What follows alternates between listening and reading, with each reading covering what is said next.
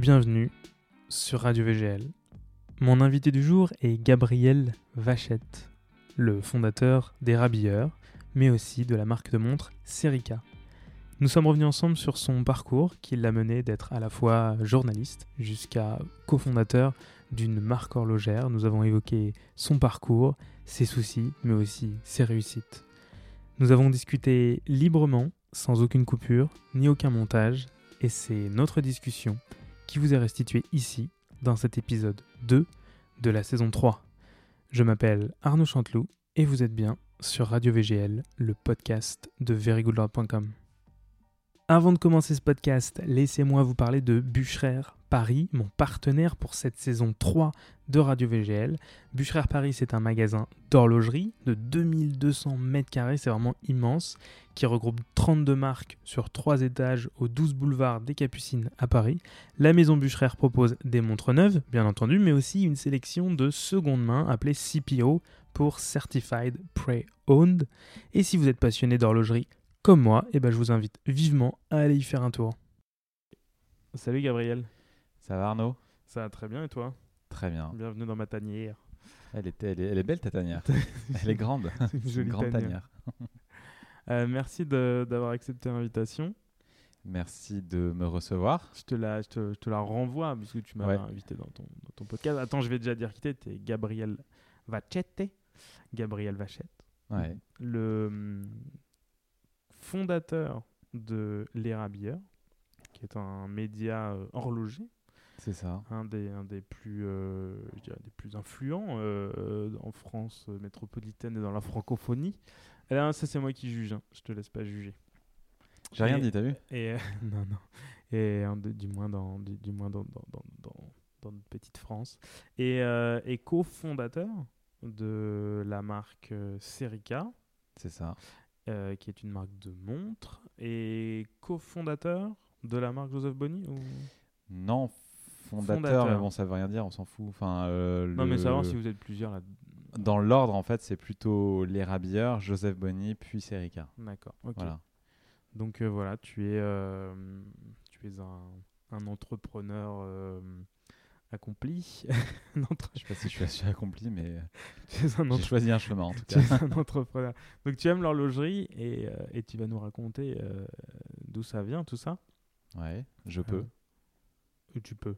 Je peux le faire. Ouais, je tu peux peux. bah, J'espère. Sinon, Si, si, si, euh, ouais. sinon on s'arrête à, à 1 minute 37. et- C'est déjà pas mal, peut-être. Ouais, franchement. F- faut pas, faut pas. C'est peut-être l'intro la plus intéressante après. Faut pas saouler les gens. Non, non. Bah sinon tu me laisseras parler. Je ferai un truc. Vas-y, voilà. vas-y, je t'écoute. je t'en prie. Non, euh, voilà. Raconte-moi un peu d'où tu viens, Gabriel Vachette. Je viens de, de l'est de la France déjà. Tu vois, je suis, D'accord. né, euh, à, je suis né à Troyes. Ensuite, j'ai vécu très longtemps dans le sud de la France, à Avignon. Et, euh, et maintenant, j'ai vécu plus longtemps à Paris euh, que dans ces deux villes. Donc, je sais plus ce que je suis. Je suis perdu.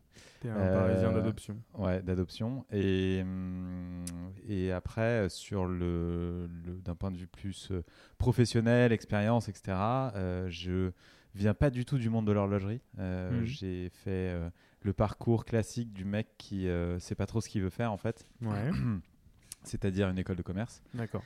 Euh, quand même avec plus une spécialisation en marketing et ensuite euh, sans rentrer dans les détails je j'ai en fait j'ai choisi de créer ma société après avoir travaillé dans une agence de communication qui s'appelle Mazarine qui existe toujours euh, et au sein de laquelle je m'occupais en fait de pas mal de clients euh, dans le domaine du luxe et de la mode D'accord. et je en parallèle j'ai créé les rabilleurs c'était un passe-temps c'était euh, On est en quelle année? on est en 2009 Ok. quand on a créé euh, Donc t'es euh, les rabières, ouais. T'es une- t'es dans une, une première vague. euh, Je suis de dans le blogueurs, quand tout même. début de, de cette vague des, des blogueurs. Ouais. Un, un mot euh, tout à fait euh, Désuet. particulier. Désuet. Euh, donc blogueur parce que je pense que les, les premiers en France c'était plutôt 2007. Euh, Ouais, je... ouais, ouais. Après, dans, dans, dans notre domaine, je crois que comme un camion, on fait quand même office de, de, de, de. Et je crois que c'était un petit peu avant. euh, je sais pas si c'est pas 2004 ou 2005. euh, à voir, mais en tout cas, voilà, tu étais quand même un, un précurseur. Ouais. Enfin, on- Sur le on- digital. On ne savait pas. hein, c'est qu'il y avait ce format qui, qui était euh, naissant, Mhm. euh, qui était en fait très pratique quand tu voulais euh, créer un site euh, d'information. On va mettre ça en gros, entre deux gros guillemets, parce que je pense qu'à l'époque, c'était plus du partage de, euh, de, de ressenti par rapport à des produits qu'on voyait ou autres, Ouais. Plus que de l'information pure et, Et dure. toi, t'étais fan d'horlogerie ou juste tu t'es dit, ah, tiens, il y a un marché euh, Non, non, alors déjà, je me suis jamais dit un marché parce que j'ai pas pensé du tout que j'allais en faire mon métier. C'était euh, Ouais. plutôt par plaisir que, que par euh, ambition professionnelle. Mhm. C'est juste que, ce que je dis toujours, à l'é- à l'époque, donc 2009-2008, euh, sur Internet, tu avais deux ou trois sites d'information qui te larguaient de l'information, euh, on va dire, euh, sans aucune analyse. C'était plus, euh, tu, en fait, on, te, voilà, on te, on te recopiait-collait un communiqué de presse. Et, euh, et c'était pas bon, c'était bien pour s'informer, mais tu n'avais pas trop d'avis sur euh, ce que pouvait réellement avoir comme intérêt telle ou telle pièce, si on devait parler de montre. Et quand, t'allais- quand on parlait de montre, en fait, euh, tu avais toujours cette image de la, de la marque euh, alors de luxe, euh, même si je suis pas très fan de ce mot-là, qui, euh, te, quand tu allais en boutique euh, Place Vendôme ou même dans des euh, boutiques euh, moins, euh, on va dire, euh, haut de gamme, euh, tu devais rentrer un petit peu, tu devais montrer un passeport pour rentrer dans cette boutique-là Mhm. et, euh, et pouvoir euh, aller voir la montre que tu avais envie de voir, découvrir.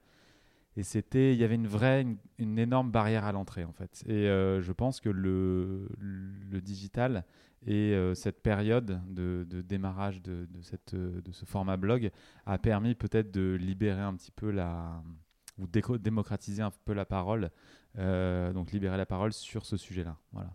Soit en gros, tu avais deux options ces sites d'information ou les forums. Ouais. Et moi, autant dire que je suis pas du tout un forumeur et je suis, j'allais, je trouvais pas l'intérêt en fait à. Parce que moi, j'ai j'ai commencé à me documenter sur euh, Forum à montre, hein, comme euh, je pense euh, beaucoup de Ouais. monde. Et, euh, et c'est vrai que c'était, et c'est toujours d'ailleurs, bon, je ne mets plus trop les pieds, mais c'est un, un gros panier de crabes euh, avec beaucoup de, beaucoup, beaucoup de monde euh, qui parle un peu. alors, des gens extrêmement calés, mais ultra précis, pointus, qui connaissent voilà, tout par cœur. Et euh, d'autres qui font semblant de connaître ou qui n'ont jamais mis la main sur certaines pièces et qui se. Voilà. Enfin, en tout cas, moi, c'est comme ça que je l'ai ressenti. Attention. C'est, c'est, en fait c'est un, c'est vrai que c'est, un format très intéressant aussi. Faut pas le. Passionnant, mais tu apprends une vitesse Ouais, ouais, c'est euh, ça. parce que tu, tu, tu lis des. des... Après, des faut, faut aimer quoi. Moi, je, Ouais. je sais que je suis pas, j'ai pas cette, euh, euh, comment dire, cette, ce plaisir à aller fouiller après 3, 4, 5 pages pour aller trouver ma réponse. Ouais. Euh, et surtout euh, voir des, des commentaires avec un parfois peut-être un français un peu approximatif et surtout euh, des photos d'objets que on va dire qui pour moi doivent être bien photographiés parce Ouais, que c'est quand même des objets beaux que des gens ont, ont mis du temps à développer et là et là tu te retrouves avec une photo sur un vieux bureau tout euh, tout poussiéreux enfin je trouve que ça met pas en valeur le produit en fait D'accord. Et à l'époque, tu voulais vraiment faire ça, mettre en valeur le produit? c'était en, en parler d'une manière différente Ouais. tout simplement Et tu parlais de pas- quoi au début? On parlait, mais je te dis, on parlait même pas que de montres. Même, je crois que le premier article, figure-toi, Ouais. euh, si tu remontes euh, très très très très loin, time machine. et ben c'était sur un casque de moto Ruby. D'accord. Aucun lien. Et ça, Voilà. et ça s'appelait déjà les rabières. Et ça s'appelait les Rabilleurs et on l'a appelé les Rabiliens parce qu'à l'époque j'étais, on était deux à avoir créé ce site-là. Euh, on l'avait appelé parce que justement ce mot avait des origines très horlogères. Ouais. Mais euh, la consonance ne l'était pas en fait. Pour si tu Ouais, tu dis si ça à tu quelqu'un disais qui- ça à quelqu'un euh, qui connaît pas du tout euh, le métier d'horloger rabilleur, il pensait tout de suite à un magazine de mode globalement. Eh, tiens, et dis-nous tout de suite, là, c'est quoi un horloger habillé Je, je vais peut-être même pas avoir la définition euh, exacte je, de ce que je, je comprends et de ce que de ce que ce qu'on m'a dit. Parce qu'en fait, j'ai eu plusieurs sons de cloche, mais pour moi, c'est un peu le, le premier stade quand tu passes ton diplôme d'horloger. Et c'est, tu vas plus t'attarder à certains éléments de la montre par rapport à d'autres.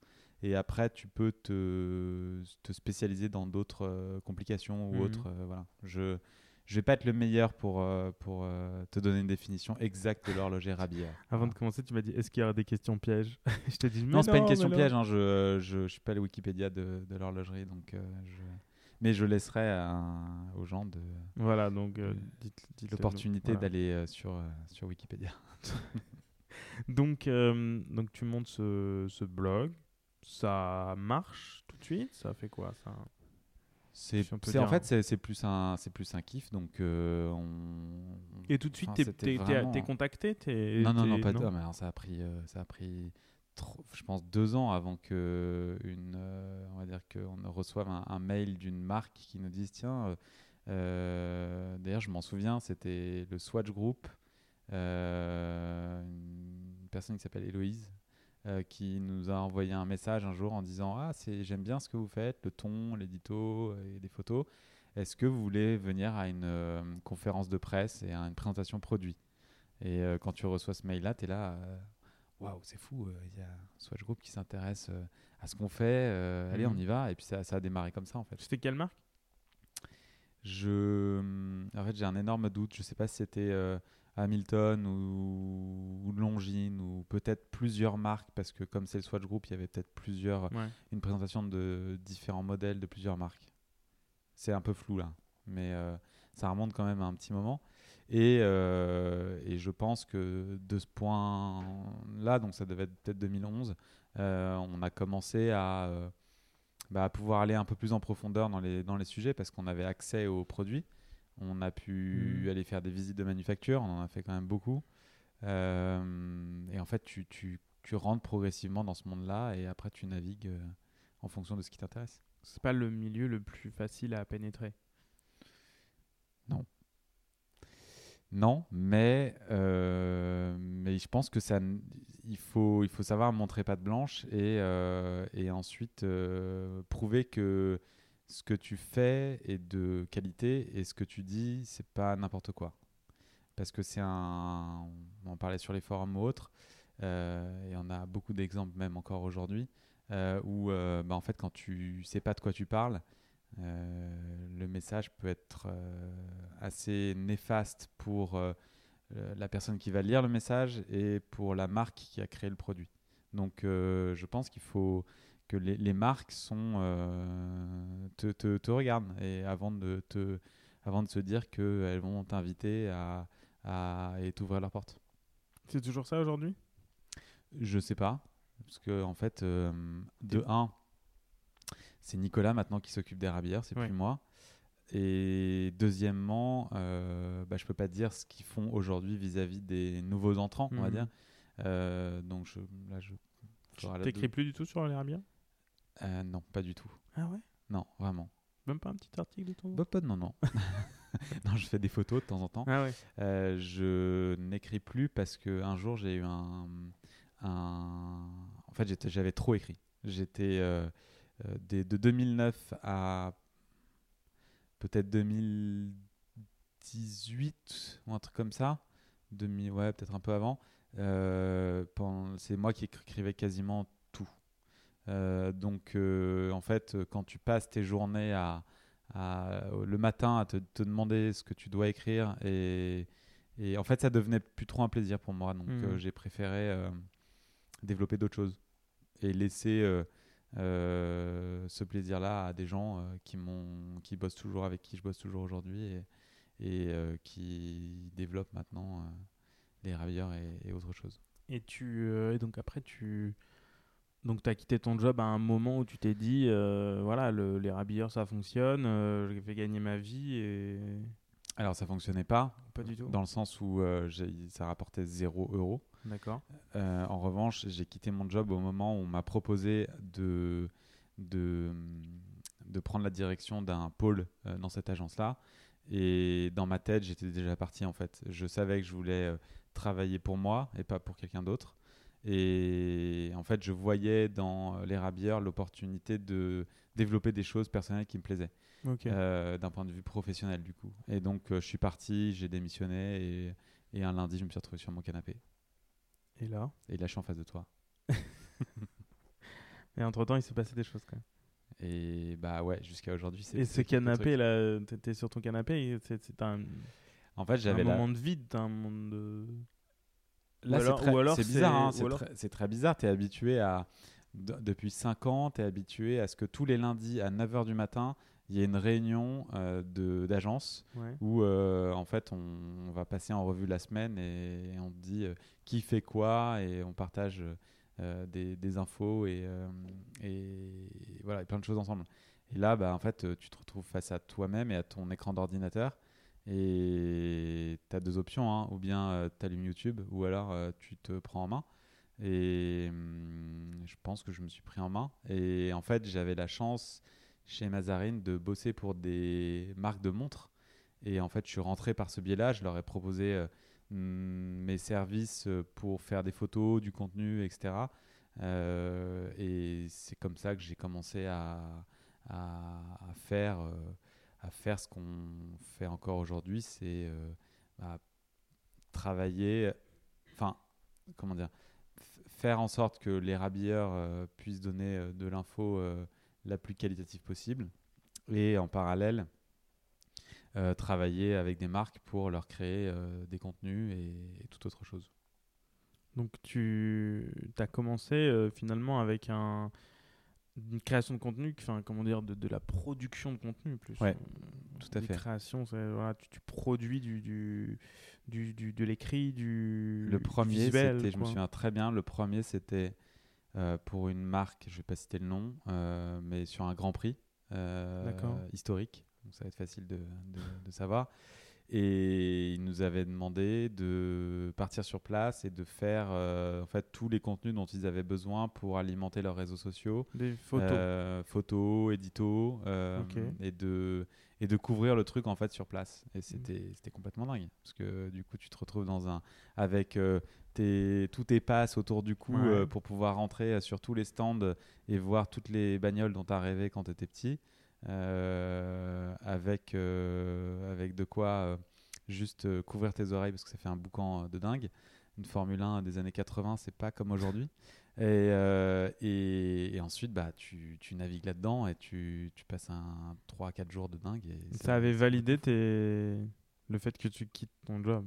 T'es dit à ce moment-là, ok, c'est ça que je veux Je- faire. Je crois que je l'avais déjà validé avant. Ouais. Mais en tout cas, euh, je suis rentré, j'ai essayé de rentrer le plus vite possible dans l'action. Et ensuite, euh, la première année, euh, j'ai accepté. En fait, en gros, on me proposait un truc, je disais oui. Hmm. J'étais globalement la prostituée du web, quoi.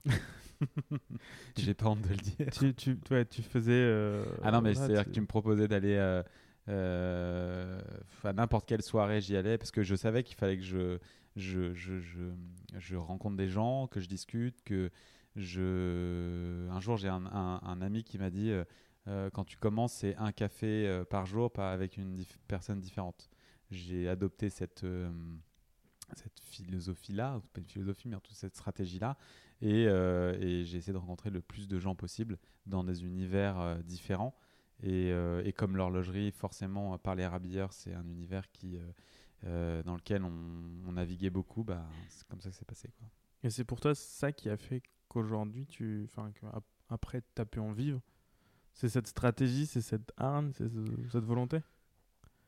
Ou c'est euh, le Non, c'est le momentum euh, qui a fait que. ce ouais, mais ce qui a fait que, ce qui a fait que aujourd'hui, on, enfin, c'est différent aujourd'hui parce que c'est, c'est plus mon, ma, ma vie est plus du tout autour de ce, cette, cette phase du, du, du, business en fait. Euh, Mm. les rabilleurs, c'est, c'est vraiment, euh, moi, je, je touche pas d'argent là-dessus, je, mais euh, on va dire que en-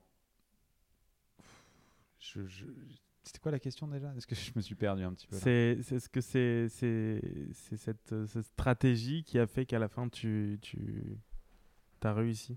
Cette cette hargne, cette volonté de Ouais, je pense que, en tout cas, je me suis enfin t'as réussi dans ce dans ma de- tête, je me suis dit, de toute façon, ça doit marcher et c'est tout, en fait. Hmm. Et euh, t'as pas, si tu si t'y crois pas, euh, tu, tu peux pas y arriver. Donc euh, tu y vas à fond. Et après, j'avais pas une stratégie dans le sens où je savais pas où je voulais aller réellement. Ouais. Je savais que j'avais ce site-là, je savais que j'avais des. Fallait que tu gagnes de l'argent pour vivre quoi. Et, et je savais que je pouvais faire quelque chose avec ce, ce- ce- cette activité-là où je savais que le- les marques, dans ma tête, je, je me suis dit, euh, les marques ont besoin de contenu de plus en plus. Ça va ne faire qu'en- que, que, euh, que se, se multiplier les, les- Mhm. les besoins et les sources de contenu. Donc, euh, il faut qu'on soit dans ce, dans ce domaine-là. Et en plus, Et on- tu t'es dit, je vais créer un média pour faire ça. Non, parce parce que que, j'avais pu- déjà créé le média depuis longtemps. Mais t'aurais pu dire, bon, bah, le média, euh, ok, euh, c'est Non, bien. pour moi, les rabières, c'était une vitrine. C'était aussi une. mais t'aurais une pu dire, je suis de- photographe, quoi, tu vois, ou je suis. Ouais, mais euh, en fait, alors, avant de me- dans ma tête, avant de me dire que j'étais. D'ailleurs, je me dis pas photographe aujourd'hui. Euh, je sais pas. ce que- Je sais, je sais pas à quel moment tu te dis que tu es photographe. C'est une vraie question. C'est une vraie question. non, mais Ouais, c'est ouais. juste parce que tu t'imprimes une carte de visite et que tu dis que tu es photographe. Je pense, pas. oui. Ouais. Ouais, bah voilà. Bon, Ouais. bah, Parce qu'il y a des gens dans mon entourage qui sont pas photographes, qui se disent pas photographes et qui sont très bons hmm. parce que la photo c'est avant tout un œil, au-delà de tout, au-delà du Et de la matériel. pratique aussi. Oui, mais l'œil, euh, je veux dire, avec un iPhone, euh, des, des gens savent faire des, des choses magnifiques parce que tu as l'œil, tu as l'angle, tu as le, tu vois, as l'envie de, de, de trouver vraiment l'angle, de, de composer. Enfin, il y a des gens qui composent naturellement à, à l'œil, tu vois, comme Ouais, ça. ouais. Il y a des gens qui ont besoin de plus travailler. Et il y a des gens, à, enfin, à contrario, qui, je trouve, se disent photographes et qui font vraiment des photos pas du tout, euh, pas du tout jolies, quoi, tu vois. Alors après, c'était que mon avis. Mais euh, voilà, c'est, vrai que c'est une question. Quel moment tu, tu es photographe? Parce que globalement, on a plus ou moins tous accès à la technologie. L'iPhone est un, outil euh, incroyable. Enfin, des photos, enfin, les nouveaux, euh, c'est une dinguerie. Mais même depuis l'iPhone, je sais pas, 12, 13, c'est déjà même 11. Mais voilà, ensuite, euh, c'est quoi? C'est quand ça devient ta, ton gagne-pain, je pense. Quand ça devient ce qui te. Ouais, peut-être. Mais je me suis jamais dit photographe, moi. J'ai vraiment, et je, je pense que je le. je- Non, mais euh, je te dis ça parce que moi aussi, je me suis. C'est une vraie question que je me suis posée parce que Tu moi, j'ai une petite introspection là? Non, mais vraiment, Ouais. ouais, c'est genre, je, je cherche aussi la réponse, mais j'ai fait des mariages, j'ai Ouais. fait euh, des photos de mode, j'ai fait des reportages euh, pour des salons, pour, enfin, j'ai fait vraiment plus tout ce que je fais sur Very Good. Et au final, enfin voilà, j'ai, on m'a, il y a même des gens qui ont des photos de moi chez eux, euh, notamment De des- toi à toi de moi nu. Mhm. Non, de moi, des photos, surtout des US. Euh, C'était très joli. Et pourtant, euh, je me considère pas comme étant photographe. Mais voilà, c'était une question ouverte. Non, mais un- c'est une bonne un réflexion. Je, je sais pas. Je, je, je, pour- je pourrais pas te Donc- dire à quel moment tu te donnes le droit d'être photo, de te dire photographe. Mais Donc- euh, Donc à un moment, tu es- donc toi, t'es pas photographe. Tu te dis bon, moi j'ai mon blog, je vends mes services, euh, peu importe euh, on va se calmer quand même. ouais, quel qu'il soit. Euh, non, non, tu vends, tu vends des services de, de, de, de rédaction, de voilà, de Exactement. Et Et, ça- tous les jours, j'écris des articles pour les rabilleurs pour que tous les jours. tous les jours, Waouh, Ouais. bien quand même. un article par jour. C'était. D'où le à un moment le syndrome de, de Ouais. la page blanche parce que je, j'ai- jamais écrit un article par jour. Hein. Bah, et ça, et hors, salon, parce que pendant les salons, euh, là, tu, tu prends cher. Parce que c'est. c'est- toujours comme ça sur la BIA Il y a toujours un article Euh, Non. maintenant, ça s'est un peu calmé. Mais, enfin, un peu calmé en termes de, de cadence, parce que parce qu'on est moins dans l'actualité. On est beaucoup plus dans. Et on est très sélectif aussi sur le. Ouais. Euh, sur les, les, les montres euh, qu'on a envie de mettre en avant. Ça a toujours été ça? Il y a eu des phases. Comme tout, il y a eu, euh, il y a eu différentes phases. Mhm. Il y a eu des phases où, tu sais, au début, c'était c'était la loi du, du, du mieux référencé. Ouais, on vrai. partait pas avec. Il y, a, il y a un problème Non, pas du tout. non, je- Je prends des petites notes. D'accord. Perturbant. Euh, Non. Il faut savoir qu'Arnaud est en train de te, euh, textoter à je sais pas qui en écoutant. C'est Mais non, c'est- c'est Je prends, particulier. une, je prends une petite note. C'est important parce qu'après, je, je rebondis sur les. Euh, sur- en fait, ouais, donc euh, la, loi du référencement, c'est c'est quoi? C'est tu essayes de, bah, de faire le plus d'articles possible pour remonter en haut des, des, du moteur de recherche Google. On- Et puis, donc, du coup, il faut que tu publies, il faut que tu publies euh, d'une certaine manière. Alors, ça, pour le coup, j'étais assez nul là-dessus. J'avais pas envie de, Ah ouais de mettre tous mes mots-clés en haut euh, sur les trois premières lignes. C'était pas vraiment, ça faisait pas des phrases, en fait, tout simplement. Et, euh, et donc oui, forcément, au démarrage, tu as envie de, et les premières années, d'être d'être celui qui fait le, pas le plus de, de lecture, parce que, parce que c'était pas le cas, mais en tout cas, il fallait se développer, il fallait développer une communauté aussi autour, de, autour des rabières. Et, et là, il y a eu cette phase de d'écriture intensive. Et, euh, et ensuite euh, je pense que ça s'est affiné avec le temps. Après on a même essayé de, de parler d'autre chose que de l'horlogerie pendant un temps. Euh, tu avais même écrit deux ou trois petits articles sur, sur des, des, vêtements ou autres. Et là on est on s'est beaucoup plus recentré depuis, depuis quelques années sur, sur l'horloge sur, sur ce, que ce dont nous on a envie de parler. Et hum, et c'est ça qui est cool parce que du coup, euh, on a une on a un, angle éditorial qui est assez particulier. Et euh, maintenant en plus on fait des enfin Nico euh, gère très bien les vidéos donc c'est cool. Enfin franchement quand je vous ai quand je t'ai rencontré quand je vous ai rencontré je dis vous parce que vous étiez trois. Ouais. il y avait toi il y avait Nicolas Amsalem et Jérôme Burger Jérôme il va pas être content hein. Jérôme Burger Burger Burger ouais, ah, Burger. Ouais. Moi, je l'appelle Jay. Donc, euh, ouais, Jay. Euh, je, voilà, je vous ai rencontré, vous étiez trois. Et euh, comment ça s'est passé, ce, ce, cette soudaine envie de. Ce trio? Ouais, ce trio. Ce, ok. Bah, cette, cette envie de s'entourer, tu vois. Bah, parce que justement, après, quelques... après deux ans de, de euh, travail. On était en quelle année là? Euh, Bon, alors là, attends, j'essaye de. T'as commencé en 2009 as... 2009 jusqu'à 2014, euh, j'étais, je travaillais. Ah, c'est quand même long, ouais. Ouais. 2013-2014, ouais. Et ensuite, pendant deux ans, j'étais seul. Ok. Enfin, non, après, j'ai eu un premier stagiaire. On commence toujours par un stagiaire qui est, qui est devenu mon premier employé. Et ensuite, euh, il y a Jérôme qui est arrivé. Euh, avec Jérôme, Nicolas est arrivé dans l'ordre. Et, euh, ensuite, en parallèle, Anna aussi qui nous a rejoint, mais sur Joseph Bonnier, on en parlera peut-être tout à l'heure. Et, et, voilà, je me suis constitué une équipe avec laquelle je travaille maintenant. enfin, on travaille tous ensemble depuis plusieurs années. Ouais, ça fait super longtemps. Donc ça s'est fait avec le temps et avec l'argent. Et à l'époque, vous étiez tous les trois sur euh, sur sur euh, pardon sur les À l'époque, on était euh, en fait moi j'avais j'avais besoin de quand Jérôme est arrivé, j'avais besoin de quelqu'un pour prendre en, en, main les rabilleurs pour justement me libérer du temps sur des choses qu'il fallait que je gère pour développer bah, ma société et, euh, et pour euh, amorcer le virage e-commerce et, et, Joseph Bonny en fait qui est arrivé euh, en 2016. Et pourquoi ce virage? Là, c'est très stratégique en fait, puisqu'on parlait de stratégie avant. J'en avais déjà une un peu plus claire, c'est-à-dire que je savais que hum, jamais on pourra, on pourrait vivre et se développer avec un média, en tout cas si je voulais avoir une, une société avec plusieurs personnes, avoir, à, avoir des, des, locaux, des frais, des employés, etc. J'allais atteindre un, un, un, plafond de verre en fait qui, hmm. qui, qui, était quasiment déjà atteint en fait en gros. Et d'ailleurs depuis, euh, on n'arrive pas, on peut pas faire x2 en fait en gros. Mais c'est marrant, euh, ce, marrant ça parce que tu tu es dans un milieu qui euh, horloger, hein, je dis bien, qui est, euh, qui est un milieu avec des, des très gros budgets publicitaires, quand même. Oh, mais attends, on est sur le digital. Non, non, je sais, je sais.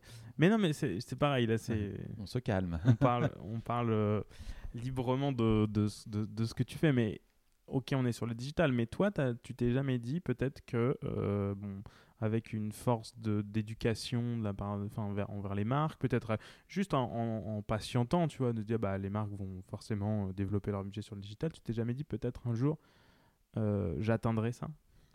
J'y ai cru. Tu as cru? J'ai cru à un moment. Pendant très longtemps, j'ai même, enfin très honnêtement, je pense que j'ai contribué à l'éducation de ce, de, des gens que j'avais en face de moi sur l'intérêt du digital. Mais en fait, je pense que ce qui m'a. En fait, j'ai réalisé que de toute façon, les budgets publicitaires n'étaient. Euh, ne seraient jamais au niveau euh, du, papier. Euh, quand. Avec. avec le temps, en fait, à un moment, je me suis dit, bon, bah, c'est mort, ça, ça arrivera jamais. Et au contraire, ce qu'on voit aujourd'hui, hein, c'est que c'est plutôt à la baisse, surtout, et que, et que, ce qui, je pense qu'il y a eu un âge d'or, en fait, de la, du papier, où euh, des marques étaient prêtes à, à dépenser 20 à 30 000 ou peut-être plus sur une page de pub dans un magazine coté.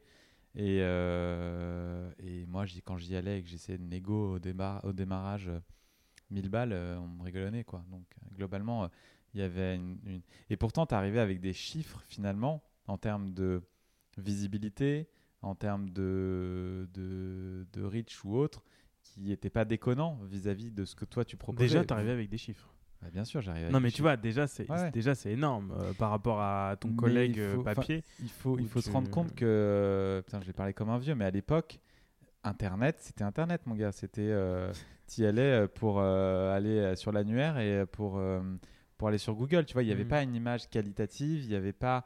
Il n'y avait pas encore réellement d'études sur le fait que les gens pouvaient potentiellement acheter sur Internet mm. et encore moins sur des produits haut de gamme comme euh, des montres en fait. Et t'as jamais eu envie justement en utilisant ce réseau de créer une sorte de, de boutique de montres?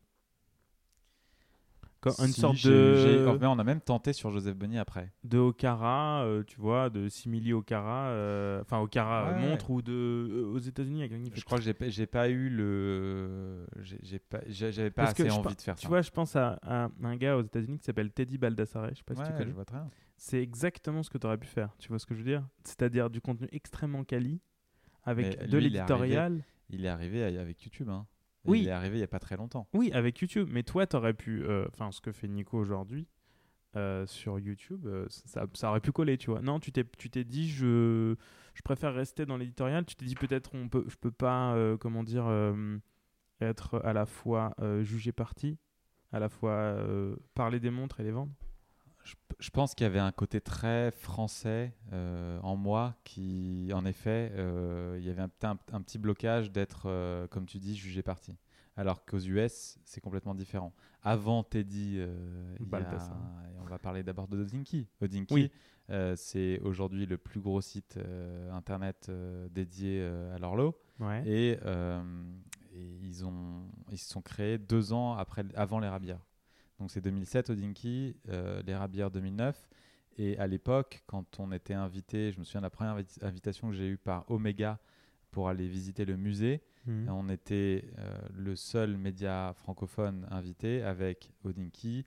Euh, à l'époque, il y avait A Block to Watch, je crois, et, et deux autres, en gros. C'était la première fois qu'ils faisaient un événement dédié au digital et qu'ils invitaient des, journalistes, enfin, des, non, on n'est pas journalistes, mais des gens, des, des, j'aime pas dire le mot blogueur, mais bon, on va dire des, journalistes web à, venir euh, sur place et où ils faisaient vraiment un événement comme ils faisaient ce type d'événement pour les pour la pour la presse. Donc euh, euh, donc après du coup, ça...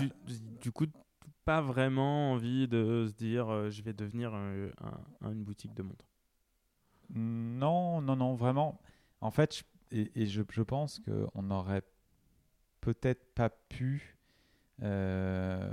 aussi vite que euh, ce, qu'a fait Odinky, parce que c'est pas le même marché. Ouais. Euh, alors, je me suis dit, en fait, dans, les étapes, parce que tu me fais remonter un petit peu dans le temps, j'avais une version des rabilleurs en anglais.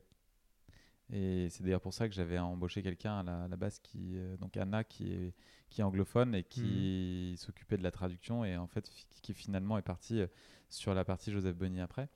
Euh, mais sans entrer dans les détails, en gros, euh, le, site anglais a développé, c'était beaucoup d'argent et beaucoup de temps, et pour avoir un retour sur investissement à trois ans, et sans avoir vraiment de, certitude euh, sur le fait que ça allait vraiment générer quelque chose. Et aujourd'hui, toi, tu connais par exemple sur un, un Houdinki, mhm.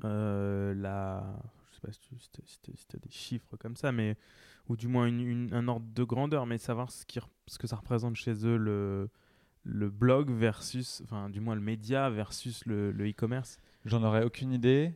Ce que je pense, euh, c'est que c'est une machine de guerre, euh, que aujourd'hui, eux sont arrivés à proposer des plans médias à des tarifs que le papier connaissait avant, très clairement, mais parce qu'ils ont une puissance de frappe qui est énorme. Hmm. Et c'est Du ju- fait de, justifié en fait. de l'anglais et de l'internationalisation. Ouais, ouais, ouais, clairement. Parce qu'en fait, tu, quand tu es anglophone, tu résonnes dans le monde entier. Hmm, hmm. Alors quand tu es francophone, c'est France plus euh, Belgique. euh, un peu Afrique, Moyen-Orient, euh, Ouais. faut- Afrique du Nord. euh, Enfin, c'est assez, c'est lim- très limité. c'est-. En fait, pour moi, c'est un Canada. rapport de 1 à 10. Je crois que c'est 10, ouais, exactement. bah non, mais c'est exactement ça. non, non, mais je crois que euh, c'est entre 7 et 10. C'est-à-dire que en- si tu écris en anglais, tu es lu par entre 7 à 10 fois plus de monde. ouais, ouais, Donc euh, globalement, tu fais 100 000 visiteurs euh, en France, tu en fais 1 million. exactement. Entre 700 000 et 1 million. Bon, non, mais c'est non mais c'est quand même énorme. Tu vois. Moi, moi, je suis, moi je suis à, je suis à 100 000 par mois. Euh, Ouais. entre, soit, entre 80, 70, 80, 120, 130, en fonction des mois. Tu vois.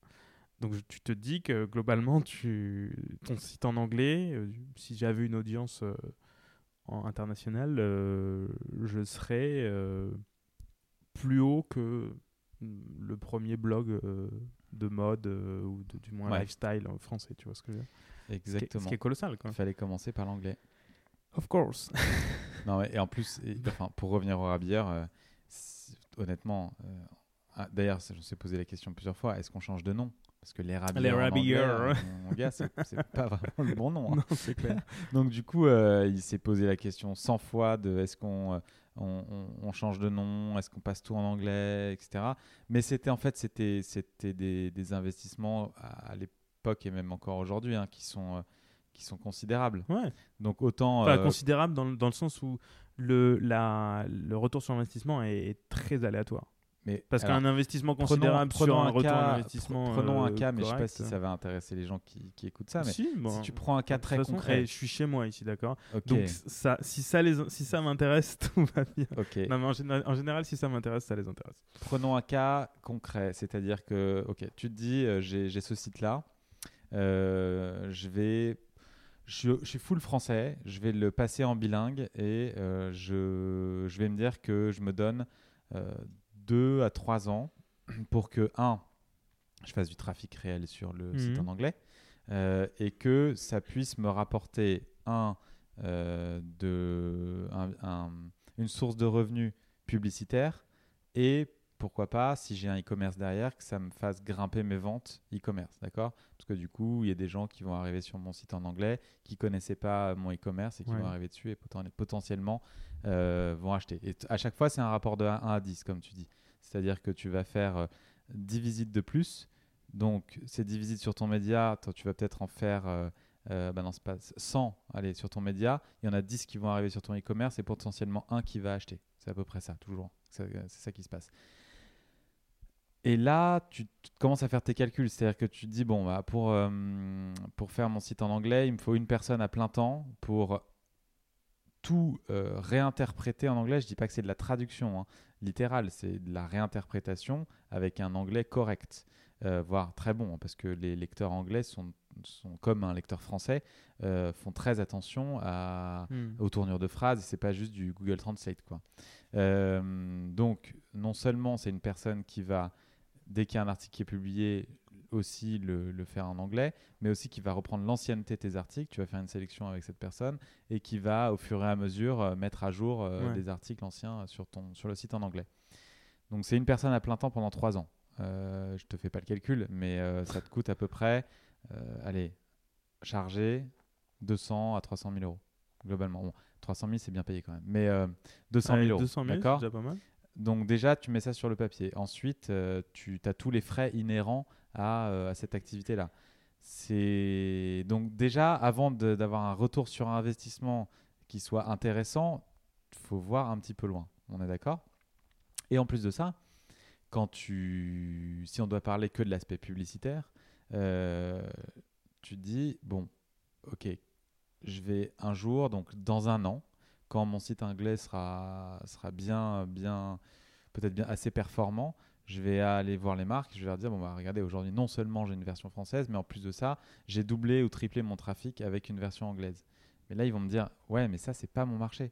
Moi je suis euh, l'acheteur France de la publicité et, euh, et si tu veux avoir euh, moi ce qui m'intéresse c'est le public français, Français. ou francophone.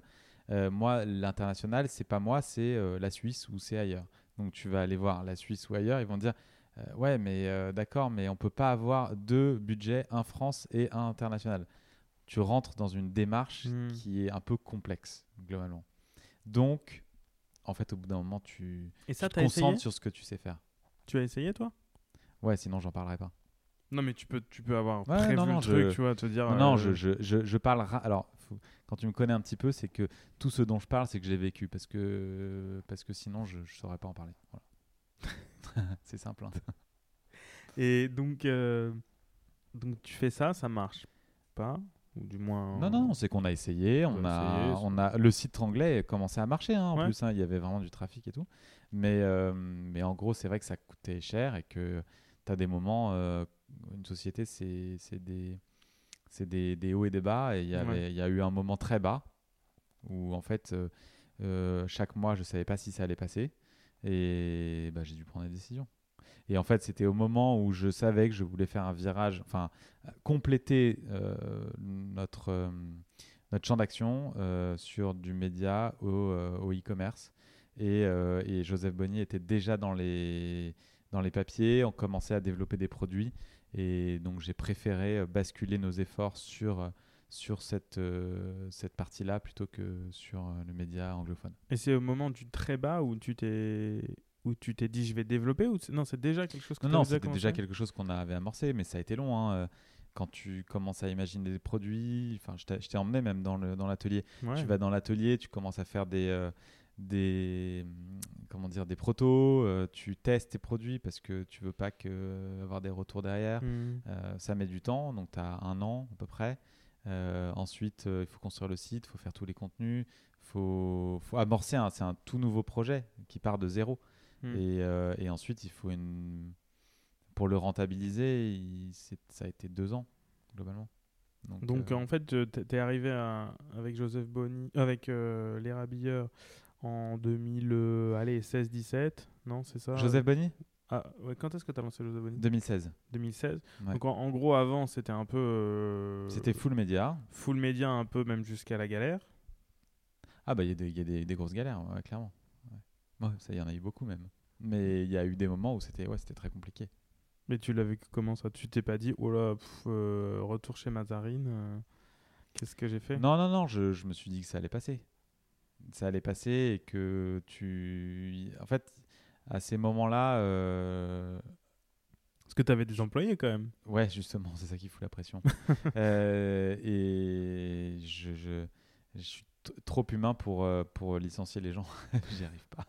Euh, donc, non, non, je, je déconne. Mais globalement, tu, tu, tu, tu te poses des questions, mais ça te force aussi, ça te donne un petit coup de pied au cul pour, pour essayer d'aller plus vite aussi et de, de faire les choses euh, dans T'avais- sens. Après, j'ai eu des gens qui m'ont aidé aussi. hein, je- T'avais besoin de ça, de ce coup de pied au cul? Mm, Non, parce que je sais, je sais me les mettre euh, Tout seul? tout seul, comme un grand. Ouais. J'ai pas besoin de ça.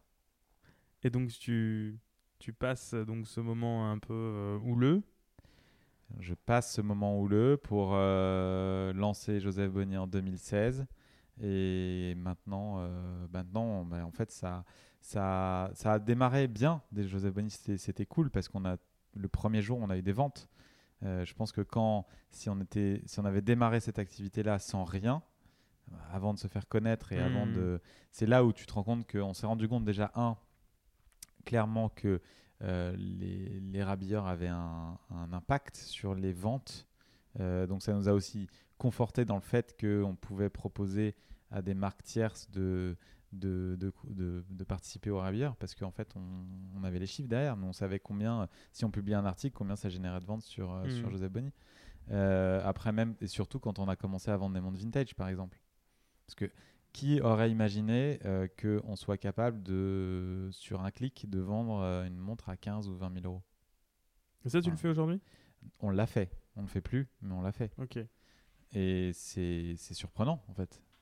Tu tu, tu t'y crois pas vraiment.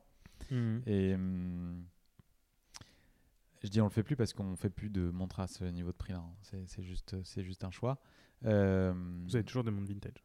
On a toujours des montres Mm. vintage, ouais. Euh, et, et voilà, donc euh, je pense que c'était le bon moment de le lancer. C'était On s'est fait la main sur le e-commerce, on s'est fait la main sur le produit, euh, on a développé la gamme progressivement, on s'est donné le temps et, aujourd'hui on est content de ce qu'il y a. Et donc, tu, quand tu as lancé le Joseph Bonny, bah, tu t'es dit, OK, je vais faire des, des produits connexes à mon. On s'est dit, à mon, en gros, mon média, quoi. Ouais, ouais, bah, on était sur un média horloger. Donc, on a commencé par développer des produits autour du monde de l'horlogerie. C'est-à-dire quoi? C'était quoi vos premiers? C'était des bracelets de montre et des accessoires euh, comme des pochettes de transport, des marmottes, des choses comme ça, qui te permettaient de, de protéger et de transporter tes montres. Mmh.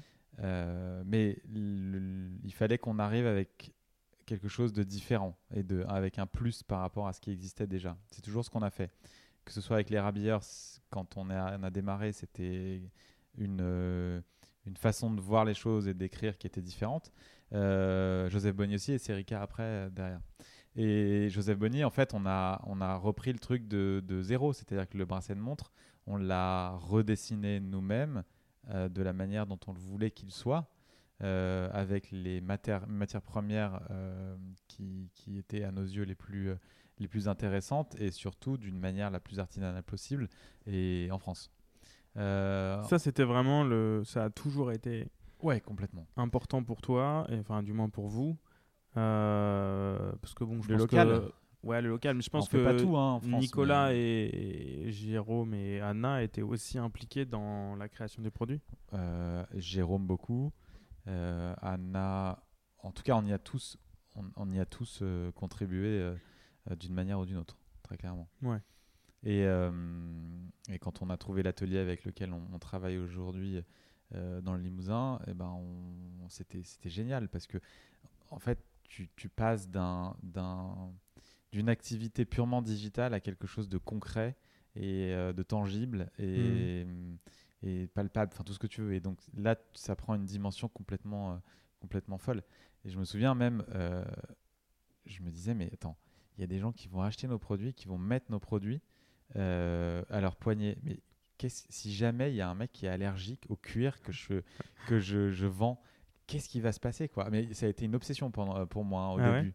Ouais, je me putain, est-ce que est-ce que le tannage euh, végétal, euh, ça craint rien, blabla. Je me suis posé plein de questions, idiotes, mais, euh, mais c'est comme ça. Et, ensuite, on, a, développé tout ça autour de l'horlogerie, qu'on a affiné au cours du temps. Et on a aussi, comme avec les rabilleurs, on ne voulait pas parler que de montres à un moment, on s'est dit qu'en fait, finalement, Joseph Bonny, c'était la, manière aussi de sortir de ce monde purement horloger. Donc, on a décidé de faire des produits qui soient des accessoires de vie, en fait, euh, que tu portes sur toi ou avec toi, euh, et que ce soit euh, entre ton bureau chez toi ou pour voyager. Et donc, donc aujourd'hui, on a des sacs, on a. Tu as même un beau sac. on a. J'ai vu ça. Ouais, parce qu'en fait, il faut savoir que Arnaud, quand on a enregistré son podcast, parce qu'à un moment, on a eu un podcast sur les rivières, est arrivé avec une bouteille tu te souviens Oui, je me souviens. Enfin, on l'a bu aussi. On l'a bu, évidemment. On a, commencé à la déguster. Et en fait, quand tu m'as invité, je me suis dit, je peux pas arriver les mains vides.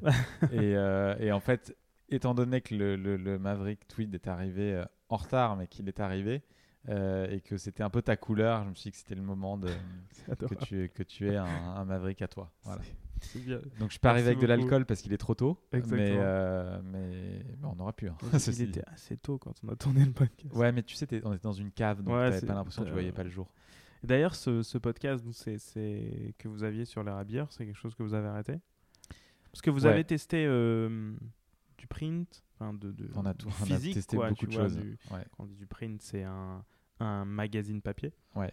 Euh, le podcast, qui était un format un peu plus plus monté, quoi, plus, plus, plus, plus organisé que le mien, qui est très euh, freestyle. En tout cas, on n'était pas obligé de tenir nos micros à la main.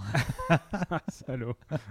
J'aime bien ce côté. Euh, ouais, mais non, mais je, je suis pas habitué. Vintage, tu vois, c'est vintage. Claude François. Avec, avec le fil en plus, tu vois. Oui, je sais, je vois. Euh, et je pense à Claude François, je sais pas pourquoi. Non, moi non plus, j'étais en train de. Tu vois, tu vois Claude François qui tire son micro. En plus, c'est pas vraiment mon chanteur préféré, mais sais, qui tire son micro là, avec, mm. son, Vraiment vintage. Mais, euh, mais donc, ouais, vous avez testé ces formats et au final, il n'en a pas ressorti quelque chose de plus. C'était pas un test, c'était euh, c'était le podcast, c'était vraiment un, un, un nouveau format qu'on avait envie de de- d'essayer. on a fait quand même trois saisons, je crois. Et, euh, et c'était Ouais, c'était super intéressant. Ils sont toujours en ligne, on les, a, on, on les, on les laisse.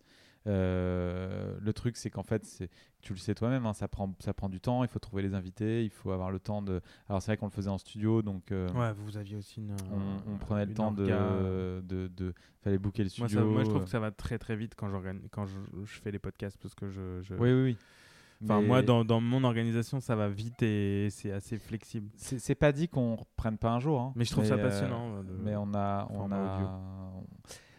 peut-être. C'est une, une question. En tout cas, nous, on adorait le faire et, hum, et on a invité des gens et on et ça nous permettait encore une fois de se, de se sortir trop du, du produit et de l'horlogerie et euh, de, de parler en fait avec des gens qu'on avait rencontrés dans ce domaine-là, Ouais. euh, mais euh, qui avaient en fait, qui avaient, avec qui on avait eu des discussions auparavant qui étaient, qui étaient passionnantes et des discussions que tu ne peux pas retranscrire par euh, Mhm. Euh, parce qu'en fait, tu écriras des pages et des pages et ce serait Et les déjà gens ne les liraient pas, pas. très intéressant et les gens les liraient pas. Ouais. Donc l'audio, c'est- l'audio, unique. Enfin, je veux dire, euh, on a, c'est la radio, euh, tout simplement. C'est, c'est juste on, Ouais, on c'est- discute et quelqu'un et t'as une, t'as une, t'as ton auditeur qui est là à côté de toi virtuellement, quoi. Et il y a des gens qui, il y a des, des milliers de gens qui sont là à côté de nous et qui écoutent, quoi. C'est dingue. On les voit pas, fou, mais on les voit pas. Non, mais moi je trouve ça génial, j'adore. Enfin, Genre, je suis un petit consommateur de podcasts, mais euh, je dirais que c'est plus le fait de les enregistrer, de les, même de les réécouter parfois qui me, qui me plaît beaucoup. Tu te réécoutes toi? Ça m'arrive, ouais, ouais. De réécouter des moments. euh, euh, ouais, ouais, ouais. Ça, me- ça me fait bien marrer. Ouais. D'accord. Ok. Certains moments qui sont très Moi, drôles. je crois que j'ai jamais réécouté un. Ah, un- tu un devrais. c'est podcast qu'on a Écoute, fait. réécoute le nôtre. Et alors le papier, qu'est-ce qui, qu'est-ce qui t'a, t'as aimé Et le aussi papier, euh, ça a été. Vous avez sorti un euh, beau magazine. On a sorti un, Index. ouais, ouais, index qui était. euh, qui Un seul exemplaire. Ouais. Enfin, un seul, pas On a exemplaire, un seul, on- Non, pas un seul exemplaire. Un seul On a exemplaire. imprimé à 3000 exemplaires. un seul euh, Et, euh, numéro. et on a fait un numéro qu'on on devait faire le du numéro 2 cette année, mais hum, pas de temps en fait. C'est assez- Ouais. c'est vraiment le temps qui nous manque. Et c'était un bébé qui a été vraiment intense à accoucher, avec un. Par contre, au- le résultat et on était, on était, on était, on était trop contents. Et, euh, et les, les- on a eu des retours de, de, de- de lecteurs qui étaient genre, euh, genre enfin, ouf. Et, et ça, en fait, ça a, pris, ça a pris beaucoup de temps. Après, il y a eu le Covid. Après, euh, il y a eu. Euh, il y, a eu, il y a eu le prix du papier qui a flambé. Après, euh, il y a eu Serica. Il y a eu Joseph Bonny qui, qui décolle bien. Et en fait, tu n'as plus le temps. Avec une équipe, nous, on n'est pas beaucoup. La on est- boutique. Ouais, en plus, on a ouvert une boutique. Euh, donc, euh, en fait, on on n'y arrive, on y arrive clairement pas, globalement. Tu vois, donc c'est. À tout faire.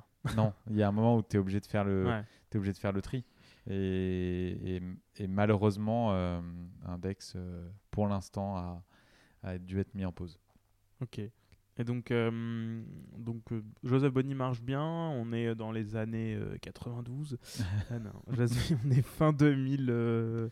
On est- que- allez, non, ouais. attends, attends. Serica, démarrage 2016 et Serica 2018. Serica 2018. Donc, en, en gros, euh, euh, Serica est un peu dans les cartons au moment où tu lances Joseph Bonny. Alors en fait, excuse-moi, Serica 2019, pardon. Oui, 2019, c'est le moment où je suis, où je suis parti aux US. Et je me souviens, on avait fait une soirée. Euh, vous avez fait une soirée très sympa. ouais. Ouais, la Euh, fabrique À générale. la Fabrique Générale. Mm. Ouais, il se passe plus grand chose là-bas. J'ai pas eu de. Je pense qu'avec le Covid, pareil, ça a un peu stoppé Ouais. euh, tous les événements. Ouais. Et je devais revoir euh, Christophe d'ailleurs, mais bon, on va pas en parler tout de suite. Christophe, si tu nous regardes. Euh, non, euh, qu'est-ce que. Oui, donc tu. Vous aviez Serica en tête? Forcément, parce que si tu l'as. On avait cette idée de peut-être se mettre à faire une montre, tu vois. C'était, c'était, c'était une idée euh, depuis, depuis assez longtemps. Mhm. Hum, Attends, j'ai une question avant. ouais. Pourquoi Joseph Bonny C'est qui Joseph? Joseph, c'est mon grand-père, Bonnie, c'est ma grand-mère. D'accord. Et quand on a cherché le nom, Toi, ça, je le savais pas. en fait, quand tu, quand tu cherches un nom de marque, C'est compliqué. C'est un enfer. C'est compliqué, mais il c'est- faut pas se prendre la tête là-dessus. Enfin, si je dois donner un conseil à, à toi- tout le monde, à ceux qui veulent créer même un business, c'est super important, mais en même temps, c'est moins important que la réalisation du projet en lui-même. C'est vrai, mais tu as envie quand même que ton nom de marque euh, ait, ait une signification particulière, qu'il incarne tes produits et que euh, après c'est à toi de faire que ce nom rayonne et qu'il Ouais. soit évidemment, mais quand même tu veux tu veux lui donner une signification dès le début. Et, euh, et en fait, quand on, a, on avait certaines idées, elles étaient toutes prises, évidemment. Euh, ensuite, tu demandes à. Tu regardes. euh, quand tu as des idées, globalement, ce que tu fais, tu, tu, tu regardes si le nom de domaine est libre.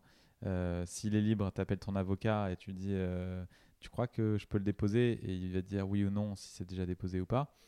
Et, et on ne trouvait pas. Et, et en réfléchissant, en fait, on, on est revenu aux origines des rabilleurs. C'est que. c'est que si je me suis intéressé à l'horlogerie, c'est parce que mon père est devenu fan de montres en héritant de la montre de mon grand-père. Et euh, mon grand-père s'appelait Joseph. C'était une Universal Genève, euh, un chrono. Euh, et, hum, Si tu et- me l'as pas dit, je te dis ah, comment t'es arrivé là, tu dis ah non, un peu par hasard. Alors qu'en fait, il y avait cette histoire là. Mais ouais, mais si tu dis tout dès le début, quel est l'intérêt de venir d'arriver à je sais pas combien de minutes euh, de cette discussion? Mais oui, mais c'est chronologique. Donc ça veut dire quand même que tu as à un moment ton quelque chose de familial qui t'a. Ah bah peu oui, non, poussé. Clairement, euh, je. Clairement. Mon En plus, c'est clairement. Ah, Non, mais d'accord. Tu m'as père- vraiment, tu as vraiment caché à, je t'ai pas caché. à ces milliers Je te dévoile maintenant. Ok. Je, mon père est un énorme euh, fan de montres et, et il collectionne euh, les montres, euh, euh, d'autant plus que depuis qu'il est à la retraite, euh, c'est son passe-temps euh, favori. Ah ouais. Euh, J'espère qu'il va pas m'écouter. Et, et donc, en gros, euh, je suis, j'ai vécu de mes, euh, de mes 14 ans à mes, à mes 18 ans euh, aux côtés de, de quelqu'un qui s'intéressait de plus en plus au sujet. Et donc, euh, donc c'est devenu un, quelque chose d'intéressant pour moi aussi. Après, moi, je suis pas un collectionneur et je suis pas un geek. Ouais, t'es pas un. Non, toi, t'es pas. Je t'ai jamais je- vu comme ça. Non, non, du tout. Mais j'y arrive pas, en fait. J'a- J'adorais, mais je, je sais pas faire. Mais tu connais quand même tes classiques. Non, mais je connais le sujet euh, sur le bout Bien. des doigts, mais euh, je, je suis pas un collectionneur. Ouais. Je, je, T'as beaucoup de montres? Non, j'en ai. euh, Enfin, oui, enfin, par rapport à d'autres, j'en ai, j'en ai quelques-unes, mais on va dire que j'en ai réellement euh, une dizaine. Ouais, c'est pas, c'est pas énorme. C'est pas, non, mais surtout, c'est pas des grosses montres. Ouais, ouais. C'est des montres qui ont une si- signification. La montre de mes 30 ans, euh, la montre de mon grand-père, euh, deux montres de mon grand-père. Hum, Les Et, deux euh, Patek et les. Non, je si, seulement j'avais été suffisamment intelligent pour acheter au bon moment. Euh, non, non, non, j'ai euh, j'ai pas, j'ai pas des grosses pièces. Euh, et, et je suis pas un investisseur ou autre. Je suis totalement nul là-dedans. C'est c'est Mm. une catastrophe. Euh, donc tout ça pour revenir sur le sur l'histoire de mon père qui euh, m'a filé un peu le, le, le pas le virus mais en tout cas l'intérêt pour ce produit-là. Et euh, Et du coup, un jour, vous vous êtes dit, quand je dis vous, c'est euh, la team euh, Les Rabilleurs, peut-être, tiens, on pourrait peut-être faire une montre. on s'est dit que on pouvait on avait le droit maintenant d'y penser et on avait le droit, le droit, de ouais, ok. Ouais. Un côté non parce que je- en fait euh, on tu peux- autorisation, quoi. Enfin, le- non c'est pas une autorisation c'est qu'on se donnait le droit de le faire parce que on estimait qu'on avait les connaissances le et les capacités de le faire Et peut-être parce que si vous aviez vu d'autres le faire? Euh, on en- ouais non ça je pense Non en, en fait non c'est pas, une pas sorte- par rapport aux autres du Une tout sorte de hein. petit écosystème qui commençait à se créer. écosystème 2 De, nou- de, j'appelle ça un petit écosystème de jeunes marques euh, horlogères qui se, qui se sont créées à ces moments-là. Euh, ouais mais je suis pas alors pour le coup je Ça je- peut vous avoir un. non ça n'a vraiment aucun aucun rapport Ok. enfin sinon je te le dirais hein. Mmh, ouais. Euh, c'est vraiment qu'on avait, en revanche, on avait les contacts pour euh, réaliser euh, des protos si on le voulait. On avait l'idée progressivement et à force de euh, faire les salons, de voir des marques, des, des montres tout le temps, euh, tous les jours, euh, différentes, de marques différentes, bah, au bout d'un moment, ton œil il se fait réellement et tu te dis que tu es en droit en fait de, si tu as une, une idée originale, de d'y penser et peut-être de la réaliser. C'est pour ça que je te dis qu'on on s'est dit qu'on avait le, le- le droit de le faire. Et donc à ce moment-là, Serica. À ce moment-là, Serica. Et Serica est arrivé en 2019 après y avoir travaillé euh, plus d'un an et demi euh, et d'arriver avec les premiers la, la première production. Enfin, quand on a annoncé, elles commençaient à être produites. Mais, euh, mais ouais, je, crois que c'était au mois de mars ou un truc comme ça. Mars ou je sais plus. Euh, T'es parti quand aux États-Unis? Je sais plus. Euh, en août 2019. Et je ouais, pense que j'ai au mois de eu- juin qu'on a La livraison, elle a dû être faite. euh, Moi, je sais que je les avais, je l'avais pas quand je suis parti. Je l'ai eu après en revenant En revenant. en septembre-octobre, un truc comme ça. J'ai fait, fait un aller-retour et ouais, donc ça doit être en fin 2019. Bah c'est ça, en fait, on avait fait un événement avant les, les, je crois, les grandes vacances de 2019 Mhm. et on savait qu'on pouvait livrer trois mois après euh, parce que euh, parce qu'on avait déjà lancé la prod. Et, et là, bah, ça a été euh, ça a été fou parce que on avait on a réussi à vendre 500 montres euh, en 4 mois.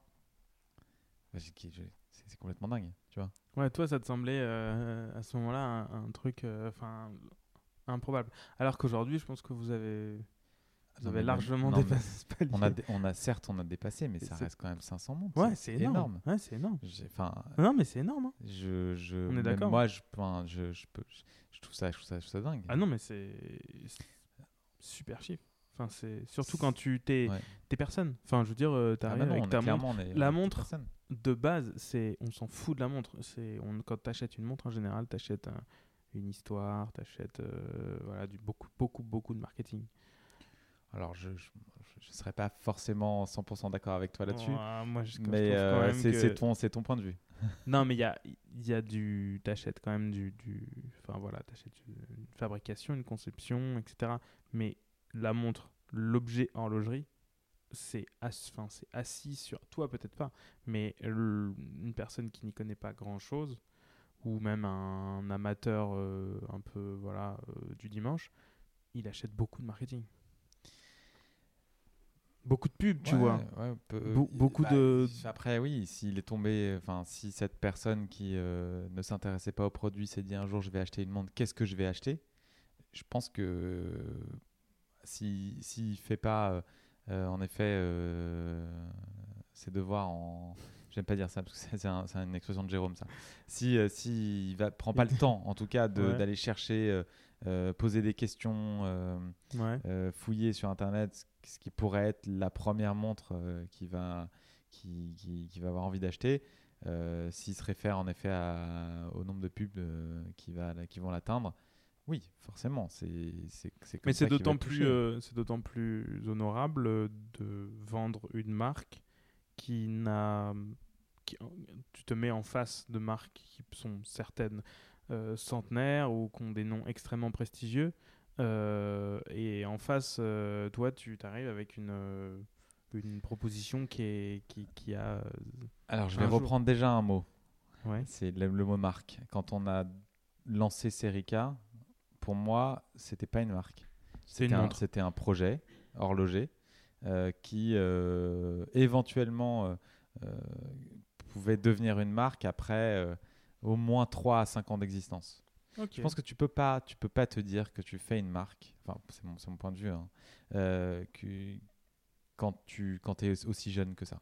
Non, mais je suis d'accord, mais tu sais, moi, euh, je suis 100% d'accord avec toi, mais vraiment 100%, même 1000%. Quand je reçois des mails avec des marques qui disent euh, la maison, nan, nan, nan, euh, a, euh, son produit iconique, et en fait, tu regardes dans l'historique, ça fait euh, même pas un an que la boîte est créée, et ça, ça pose un problème. Enfin, moi, en tout cas, ça me pose un problème parce que c'est. Tu peux, tu peux pas dire Bah, ça. un, mais toi, c'est euh, c'est un manque d'humilité. euh, euh, Enfin, c'est juste là pour le coup, tu tombes dans un marketing grossier et, euh, et un manque d'humilité qui est complètement dingue. Enfin, à quel moment, si tu existes depuis un an, tu peux dire que tu as un modèle iconique déjà. Enfin, déjà, et c'est pas toi qui dois te dire que c'est un modèle iconique, c'est ça vient des autres. ça. C'est Ouais, pas, c'est toi qui vas juger que Ça que m'est tu- arrivé récemment que de voir le. ça. Enfin, c'est un peu comme si tu te présentais à à quelqu'un que tu as envie de, de draguer et que tu dis, euh, tu sais, là en face de toi, tu as un coup iconique, un étalon. un étalon. Et euh, non, mais c'est, c'est, c'est, c'est complètement fou. Donc, non, au début, enfin, c'est- tu, tu n'es qu'un projet et Et ensuite, ce projet, tu ton projet, tu essayes de le construire de la meilleure manière qui soit pour que un jour il devienne potentiellement une marque. et tu t'es dit que ça allait quand même être un, un projet euh, sur le long terme. Tu dis, bah Alors, ouais, au tout début, on s'est dit qu'on faisait une production, une première production et qu'on faisait le point après.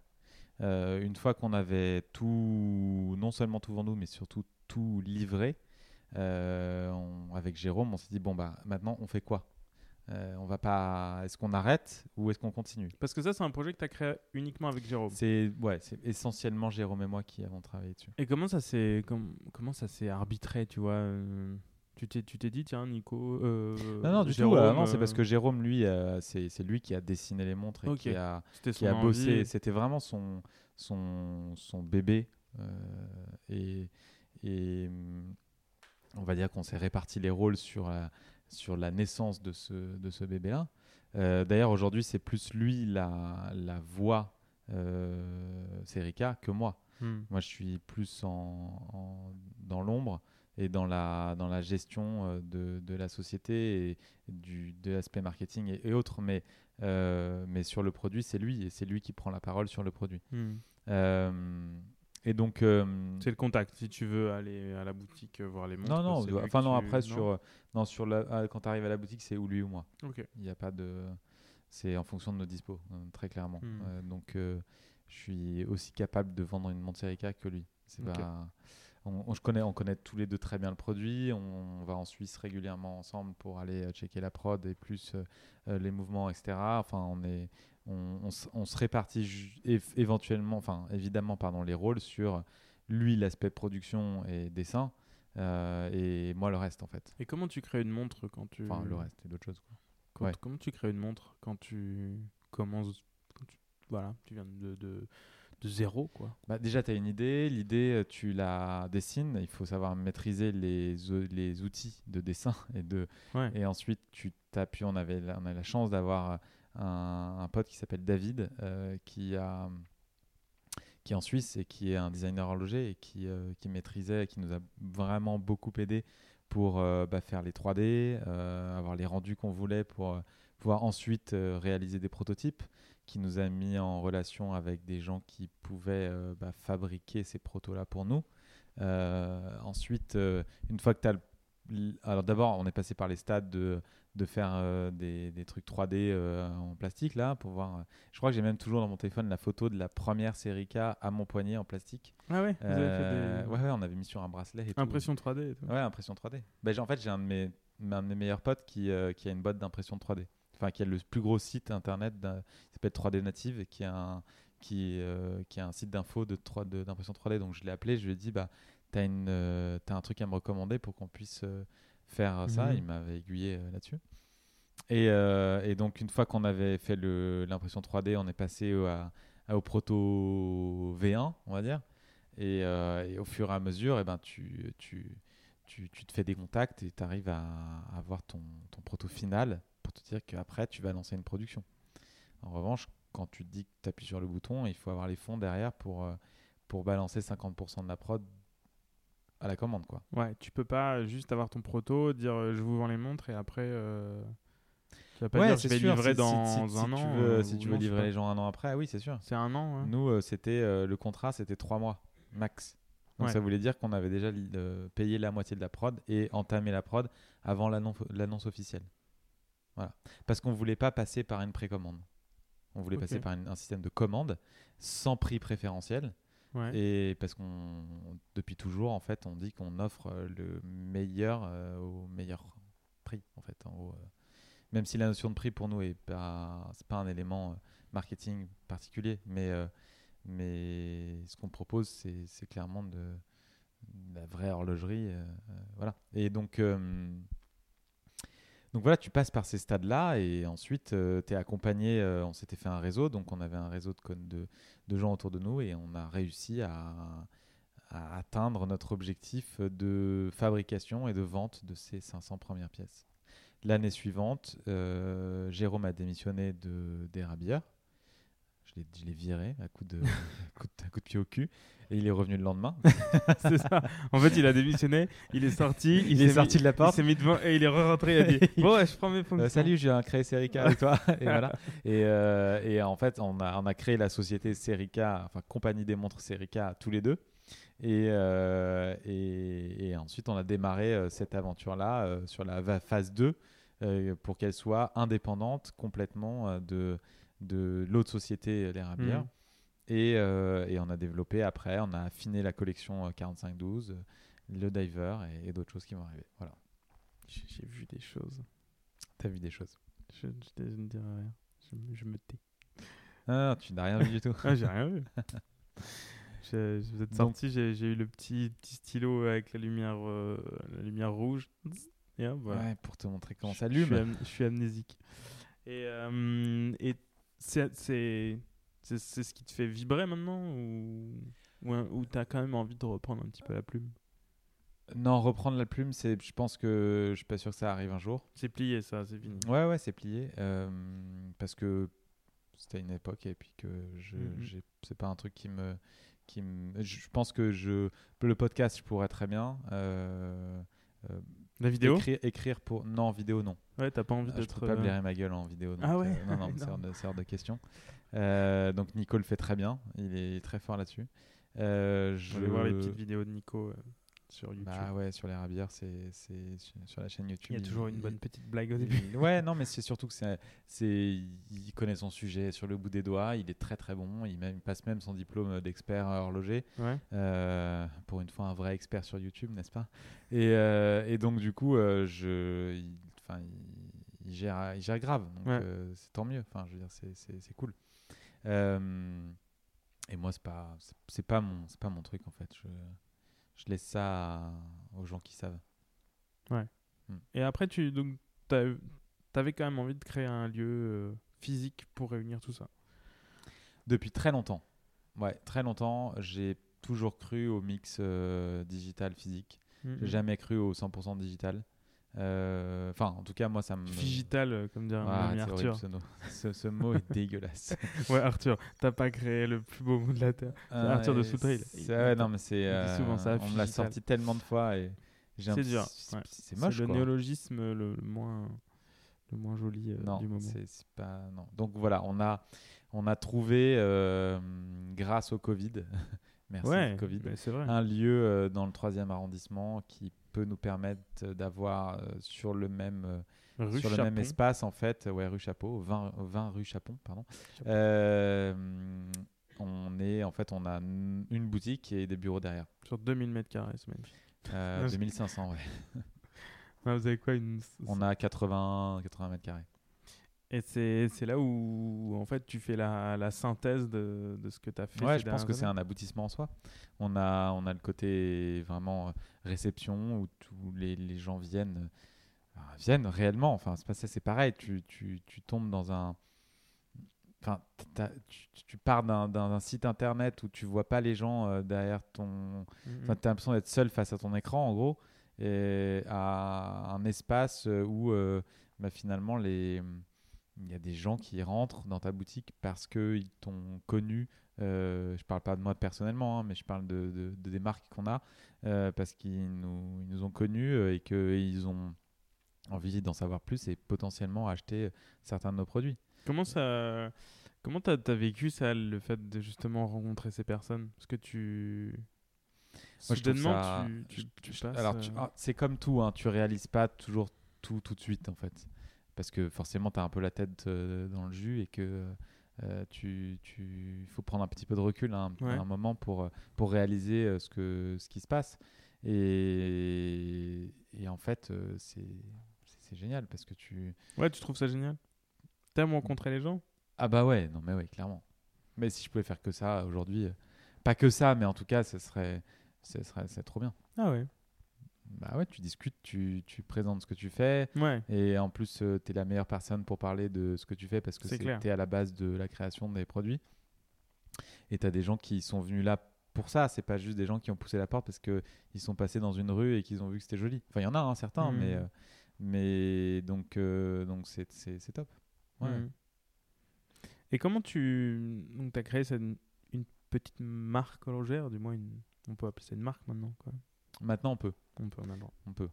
Mais euh, comment tu vois cet essor euh, C'est une petite question un peu qui sort de, voilà, de la question parcours, mais comment tu vois cet essor de, de plein de petites marques euh, horlogères qui se créent au quotidien, en permanence? Cette tendance des micro-marques? Cette tendance, enfin je sais pas si c'est une Alors, non, non, tendance alors, ou si c'est juste la Encore une fois, on va, on va différencier le côté projet au côté peut-être l'intermédiaire de la mine, ce qu'ils appellent, il y a eu un, un, terme qui a été inventé, euh, je pense plutôt par les gars de Fratello Watches ou Wodinki, je sais pas, des euh, micro-marques. Mhm. Euh,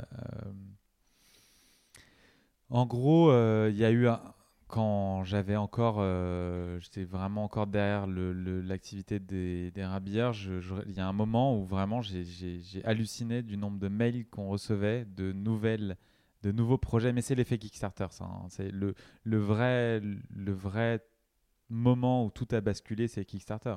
Parce que c'est une plateforme qui a explosé et qui permettait à des projets, même pas naissants, c'est-à-dire juste des projets, de toucher euh, des gens et de récupérer des fonds euh, de, particuliers pour euh, éventuellement arriver au bout de leur projet. Mhm.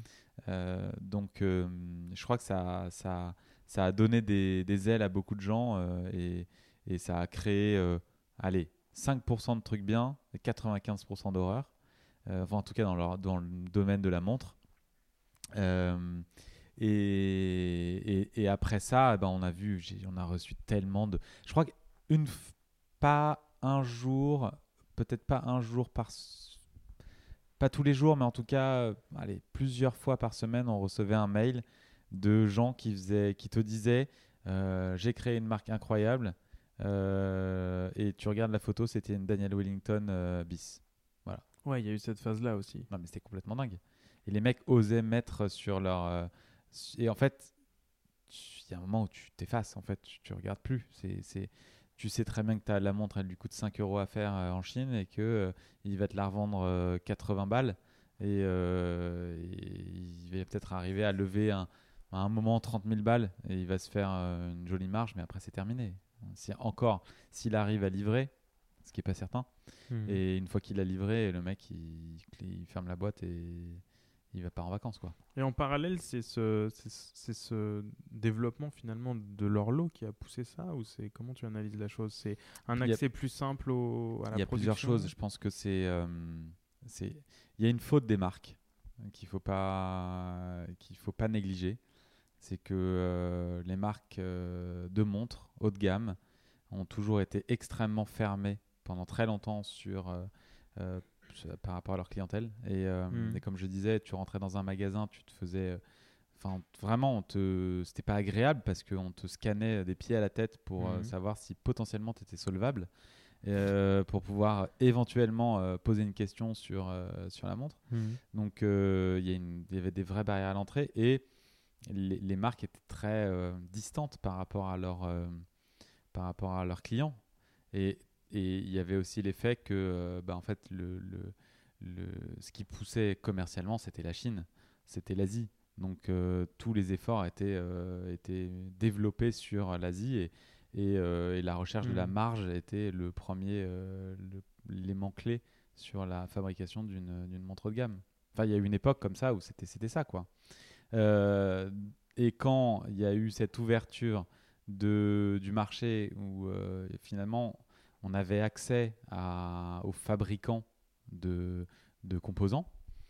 Euh, il y a quand même une, il y a quand même eu ce moment où il y a hum, une barrière qui s'est levée quoi. Ouais, La- quand on dit l'accès aux fabricants, aux composants. L'accès aux fabricants, aux composants, euh, le, le, le marché qui. Au marché aussi, enfin la possibilité de toucher des gens. Ouais, toucher, de toucher les gens via, je te disais, Voilà, Kickstarter, avec les réseaux sociaux, avec, euh, avec Internet. En tout cas, ça, ça a libéré le, le, le- le- tout, tout ça. Et ça, et ça forcément, ça- il y a eu une, une émulation euh, incroyable. Hmm. Maintenant, euh, c'est jamais tout positif, hein, mais, euh, mais oui, il y a eu un, un effet. Alors, je saurais pas te dire exactement l'année euh, ou autre, mais c'est. On, on est, on, est, on, est, on est passé de un- d'une, euh, d'un secteur qui était vraiment maîtrisé, voire même protégé par, euh, par des, des grands groupes et des marques indépendantes, euh, à l'ouverture complète à, à qui, euh, à qui voulait euh, fabriquer une montre, en fait. Tu as vu cette, euh, cette évolution de, de l'horlogerie? Parce que toi, à l'époque où tu t'y es intéressé, c'était à peu près à la même époque que moi où j'ai commencé à m'y intéresser, Ouais. et, et c'était pas quelque chose dont on, dont on parlait beaucoup. Enfin, moi, j'en parlais pas beaucoup avec mes amis, choses comme ça. C'était plutôt un truc perso, quoi. Des montres, tu Ouais, veux dire? de Ouais. l'horlogerie, ouais, la- C'est vrai qu'aujourd'hui, j'ai l'impression qu'on. C'est je peut-être aussi parce que je tu... suis dedans, bien sûr. Ouais, t'es dedans. Ouais, bien sûr. Mais tous mes potes, qui à l'époque, bon, ils n'avaient peut-être pas les mêmes moyens, mais moi, à l'époque, j'avais pas les mêmes moyens non plus, et je m'y intéressais quand même. Tous mes potes aujourd'hui veulent telle, telle, telle, telle pièce, euh, etc. euh, S'y connaissent. Alors ça, je dirais que c'est pas par rapport à, l- à- au fait que qu'il y ait plus d'offres, c'est juste la spéculation. Et c'est les mêmes potes de, c'est les mêmes potes qu'avant. Enfin, tu vois, c'est pas. Ouais, ouais, mais ça c'est parce qu'il y a, c'est devenu un, enfin, ça se calme maintenant un petit peu, mais c'est devenu un objet de, de spéculation purement financière. Donc, euh, donc à partir de ce moment-là, ouais, les mecs qui, quand tu t'es trentenaire ou quarantenaire et que tu commences à avoir un petit, un petit peu d'argent de côté, Mhm. bah, tu, tu te demandes dans quoi tu vas le placer. Et la montre aujourd'hui est un, un, un placement en soi, Ouais. malheureusement.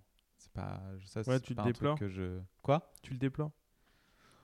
Je déplore le fait que. Est-ce qu'il y a des euh, gens qui te demandent euh, est-ce que Serica va être un placement? On a vu des gens euh, essayer de revendre des Serica plus cher. Ah et, ouais. euh, et ça n'a jamais marché. non, je sais pas en fait.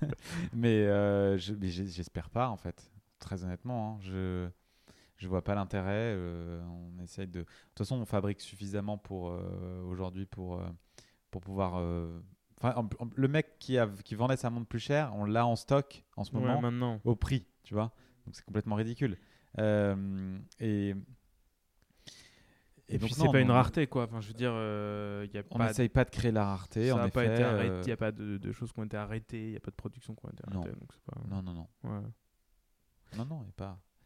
Mais c'est, je te dis, je déplore pas le, le fait que euh, certaines marques aient créé cette, cet effet de, de, de, de pièces qui, euh, qui, qui atteignent des, des, des montants complètement euh, délirants. Euh, mais je trouve ça dommage qu'aujourd'hui, euh, et particulièrement il y a encore quelques, quelques mois, euh, tout le monde voulait la même chose, globalement. Hmm. et que on puisse trouver des montres encore en boutique sur le marché de la seconde main à 10 fois leur prix. Ça n'avait aucun sens. Et c'est tout, tout ça, c'est une bulle qui, va, qui est en train d'éclater d'ailleurs, qui a quand même déjà bien, euh, qui s'est bien dégonflé et, euh, et qui, à mon avis, va, va, va éclater. Et c'est très bien, ça va réguler un petit peu le marché. Ouais, tu penses que ça, ça va éclater?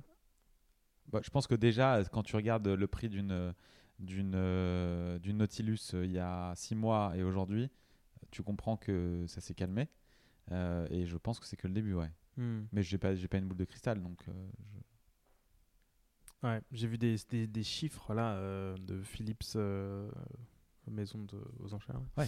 qui s'est qui placé d'une manière formidable sur le la seconde sur le sur C'est les montres. Incroyable, il y a des trucs qui se sont vendus, mais genre une Aquanaut euh, pas spéciale, voilà, juste en rose quoi. Ils ont vendu ça 690 000 dollars. Ouais, mais c'était C'est une vraiment- époque où- c'est une époque aussi où enfin faut pas Il y oublier a eu y a, une il y a un an euh, la crypto c'était euh, Voilà. voilà. C'est toujours ce que je Et, dis aux et gens. depuis que la crypto se casse la gueule, euh, montres se cassent la gueule. les se cassent la gueule. hein. C'est exactement ce que j'ai ce que j'ai dit récemment. euh, J'ai Ouais, discuté t'as- avec t'as euh, un- t'as eu un effet de, de et de l'argent d'intérêt. de l'argent gratuit Il comme euh, ouais. comme disait notre euh, cher euh, président de la République il a utilisé ce terme mais euh, de l'argent gratuit et je trouve que c'est un bon terme parce que pour le coup les gens qui ont, investi dans la crypto en, je crois, en 2014 t'as acheté un bitcoin euh, euh, tu le revendais en 2020 euh, je sais pas genre pff, je sais même pas combien de centaines de fois le, le prix et ben Ouais. c'était de l'argent un peu gratos enfin tu vois et soudainement bah qu'est-ce que tu dis? Tu dis bah pff, ok euh, Bah, autant je vais le transformer en autre chose. Ouais, le transformer en autre chose. euh, Tiens, euh, ça,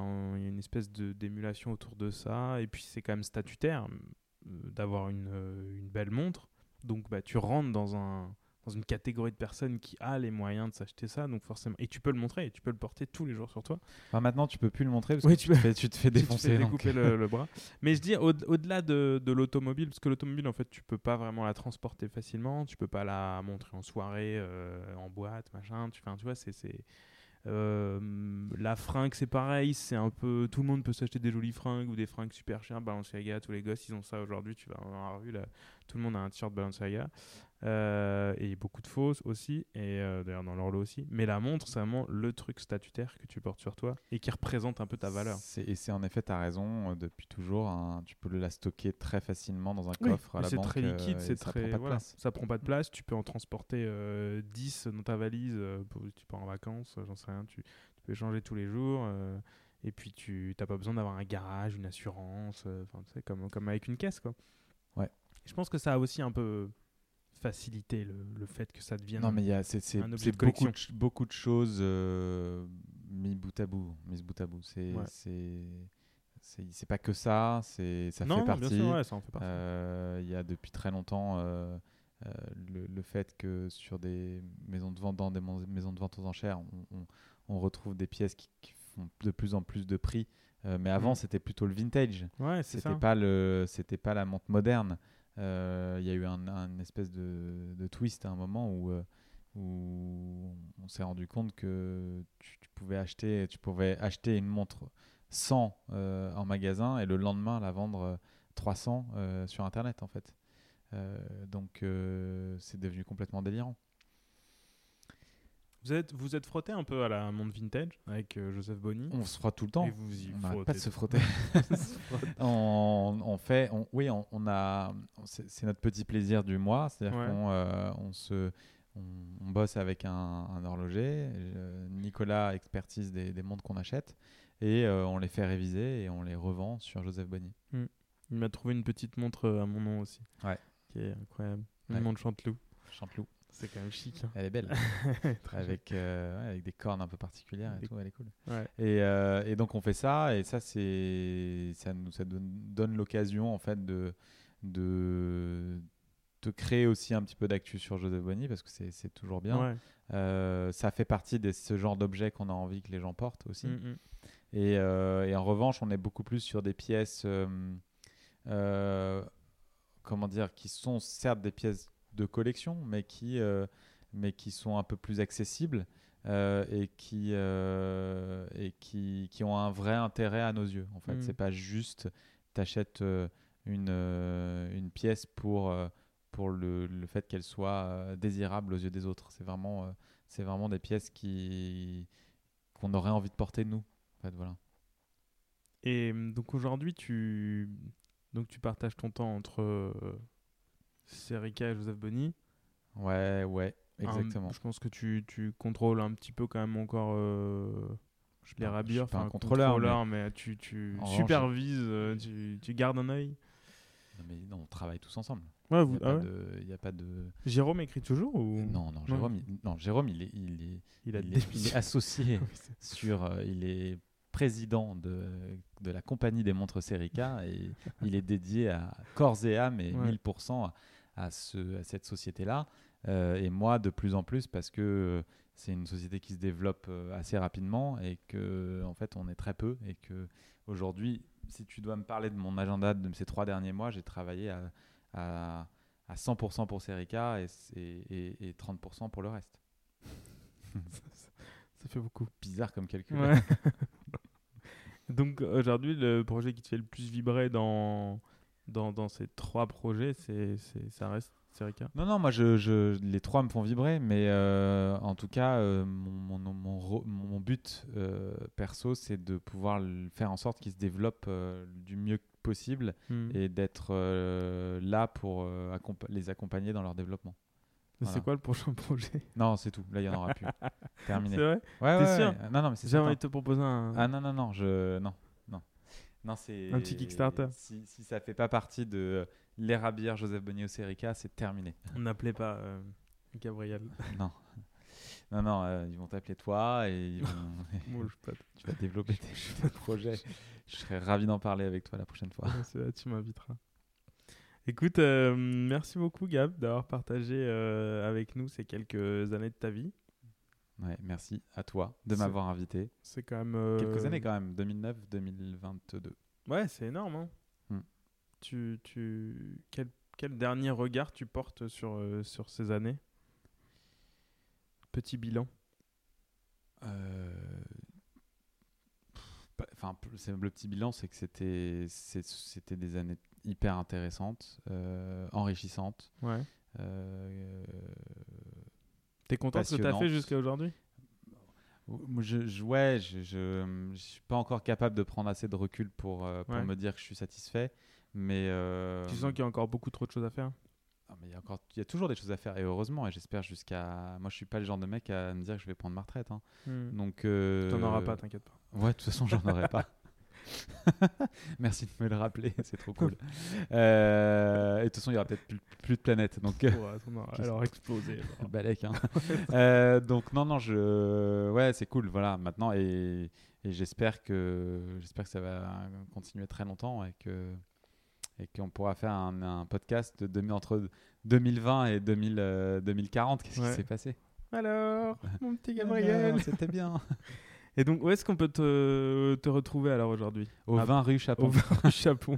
Venez taper à la porte. 75 003. Il faut sonner, il y a une petite sonnette. Ouais, une petite sonnette, mais euh, c'est une expérience sympa. Il y a des petits objets partout, euh, toujours de la bonne musique. euh, et, et Le café ac- est bon. Le café est très et bon. à 18h30, on peut servir un petit, un petit whisky. Si besoin. Ouh là là là ça, ça, donne- ça- ça donne envie de venir. Voilà. Et hum, c'est moi qui l'ai acheté. Et la bouteille encore. non, je pense que la bouteille. Non, non, la tienne, elle est partie depuis bien longtemps. Bien longtemps. Et, hum, et donc on peut te, on peut donc lire tes articles d'archives, manifestement. Sur les rabilleurs, je suis pas sûr que ce soit les mieux écrits. Mais en tout cas, mieux, euh, vaut, mieux vaut lire euh, que- et regarder euh, Nicolas. ce qu'a fait euh, Nicolas Amsalem sur les rabilleurs. Euh, trouver des. Parce qu'on n'a pas vraiment dit ce qu'était Joseph Bonny, mais des, des bracelets de montres et des tout accessoires qui- autour tout ce de leur tourne autour de l'accessoire horloger, Voilà. aussi de la petite maroquinerie, porte-cartes, euh, pétu-lunettes, euh, et autres objets qu'on dessine et qu'on fait fabriquer dans le Limousin. Euh, on a notre super sac euh, Maverick aussi. On a. euh, C'est fabriqué soit dans le Limousin, soit. Alors il y a Limousin. euh, alors majoritairement, on va dire 85 ou 90% en France. Ouais. Ce qu'on peut pas faire en France, on le fait ailleurs. On a quand on n'a pas le choix. Typiquement le Maverick que je t'ai rapporté là. euh, donc c'est notre édition en tweed. Donc là, forcément c'est du Harris tweed. Donc ça vient des îles Harris. Euh, et la confection est italienne. Voilà. Ouais, toujours en Europe, quoi, pas loin. Oui, attends, euh, non, enfin tous, euh, moi je suis pas, je suis pas langue de bois là-dessus. hein. Euh, on fabrique aussi en, en Asie tout ce qui est caoutchouc et Ah oui, acier parce que on n'a pas, on n'a pas le choix en fait. Donc, et en fait, et surtout, ça ne sert à rien de dénigrer le travail asiatique parce que je sais pas ce qui se passe. C'est c'est pas assez loin, ils sont méchants ou le truc. C'est juste c'est des gens qui travaillent très bien quand tu tra- quand tu fais euh, quand tu vas dans les bons ateliers. Mais c'est comme en France, il y a des, des gens qui travaillent très bien ou des gens qui travaillent très mal. Donc euh, il n'y a pas de y a pas de souci par rapport à C'est ça. vrai, c'est très juste. Et sur Serica aussi. Donc une marque Serica de montres. ou ouais ouais ouais Serica. S-E-R-I-C-A. Je vous laisse regarder c'est- si vous ne connaissez Donc, pas. je sais c'est- pas quand, quand sera c'est publié ce, joli. ce, ce podcast, mais, euh, mais en tout cas, si c'est avant le 12 octobre, Euh, ce sera après. eh ben, vous aurez déjà euh, découvert la nouveauté Serica qu'on on aura présenté du coup. Génial. C'est de mettre dans, le, dans un... La nouvelle petite friandise. Voilà la nouvelle petite friandise Serica euh, qu'on va présenter le 12 octobre prochain. Super. Eh ben, écoute, ça va arriver très vite. Ouais, je sais, je j'en dors pas. Ok. Bon, je, vais te, je vais te laisser repartir au bureau alors. Ouais, ça roule. C'est très gentil. Merci. Voilà, merci, merci beaucoup d'avoir d'avoir écouté ce podcast. J'espère qu'il vous a plu. N'hésitez pas à vous abonner sur les différentes plateformes. Et euh, on se retrouve euh, pour l'épisode numéro 3 prochainement. Je ne vous dis pas quand, surprise. On C'est qui? On se retrouve sur les réseaux sociaux, verygoodlord. Et puis, euh, et puis d'ici là, bah, prenez soin de vous. Salut